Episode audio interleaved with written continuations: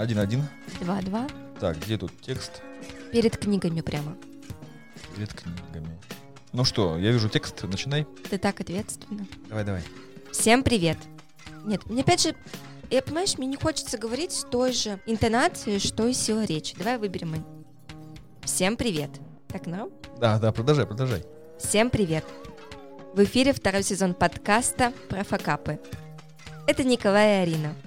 В этом подкасте успешные предприниматели из самых разных сфер. Тут много букв «С», Арина. В этом подкасте успешные предприниматели делятся историями провалов, которые не сломали... Блин, а потом я же говорил это убрать.